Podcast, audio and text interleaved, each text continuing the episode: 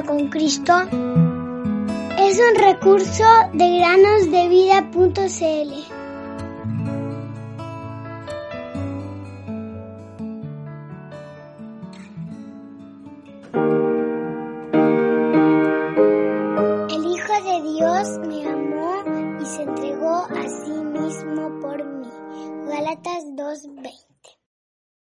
Hola queridos niños, bienvenidos un día más a meditar con nosotros en el podcast Cada día con Cristo. Daniel era aún un adolescente cuando su país fue invadido por las tropas del rey de Babilonia. Él fue llevado como prisionero, con muchos otros, a Babilonia.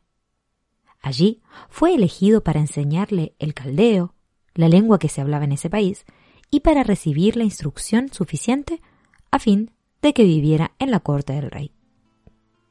¿Qué cosa mejor podría desear? Podía aprovechar de esas ventajas inesperadas, obrar como los demás y parecerse lo más posible a un perfecto babilonio. Pero llegó el momento de la comida. Los platos eran presentados de manera magnífica y el vino brillaba en las tinajas. Provecho para todos. Daniel no comió. Dios, a quien él amaba, había dado una ley que prohibía comer la clase de alimentos que se servían. Y Daniel propuso en su corazón no contaminarse con la porción de la comida del rey ni con el vino que él bebía. Daniel 1.8. Las personas de su entorno habrían podido decirle, Daniel, ¿es verdaderamente necesario que te hagas notar de esa manera? Corres el riesgo de que seas mal visto. Habitúate a las costumbres locales y no vivas más de recuerdos del pasado.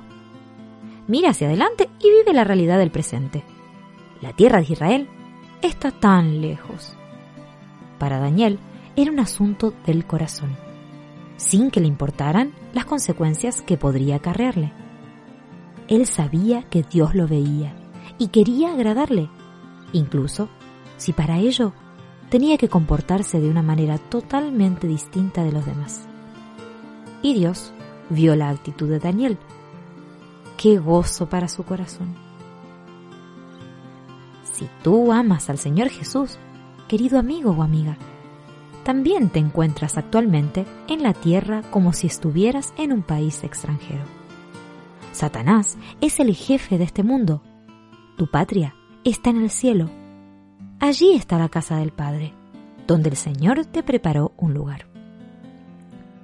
Así que es normal que tu comportamiento sea diferente al de los demás.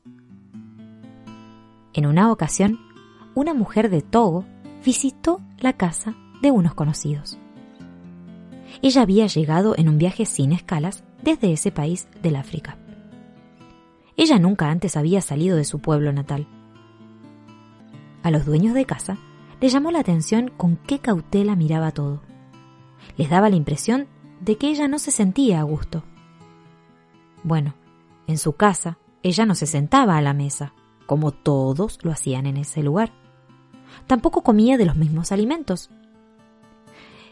Los dueños de casa notaban que la mujer permanecía muy atenta, alerta ante todo lo que ocurría a su alrededor. ¿No deberíamos nosotros también permanecer muy atentos y vigilantes en este mundo extranjero que crucificó a nuestro Señor? No, los que pertenecen al reino de Dios no pueden sentirse a gusto en el mundo corrompido donde todavía reina Satanás. Cristo